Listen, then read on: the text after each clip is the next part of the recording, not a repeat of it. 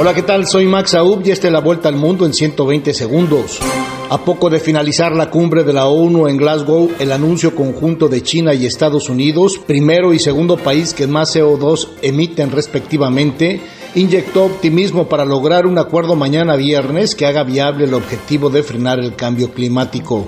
El presidente francés Emmanuel Macron y la vicepresidenta estadounidense Kamala Harris abren este jueves el Foro de París sobre la paz, dedicado este año a la reducción de las desigualdades mundiales y en el que participan una treintena de jefes de Estado y de gobierno.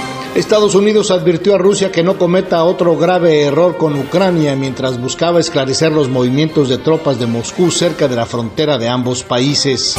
El presidente de Estados Unidos, Joe Biden, promulgó una norma conocida como Ley Renacer, por sus siglas en inglés, la cual impone sanciones contra el gobierno de Daniel Ortega en Nicaragua, una administración a la que Washington tacha de dictadura. ¿Te aterra hablar frente a un público, ya sea en vivo, en tus redes sociales o simplemente grabar un video? Max Aub te prepara para mandar el miedo a volar y tomar control de tus nervios. En tan solo nueve sesiones, Max Aub te transforma. Escríbele al 786-409-8724. 786-409-8724.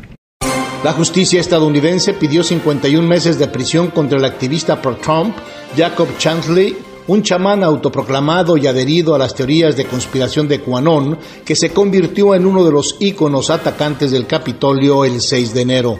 Un total de 800 migrantes de la caravana que lleva casi 20 días avanzando por el sur de México han regularizado su situación en el país en las últimas horas, apoyados por las autoridades y a raíz de ello han abandonado el contingente de indocumentados.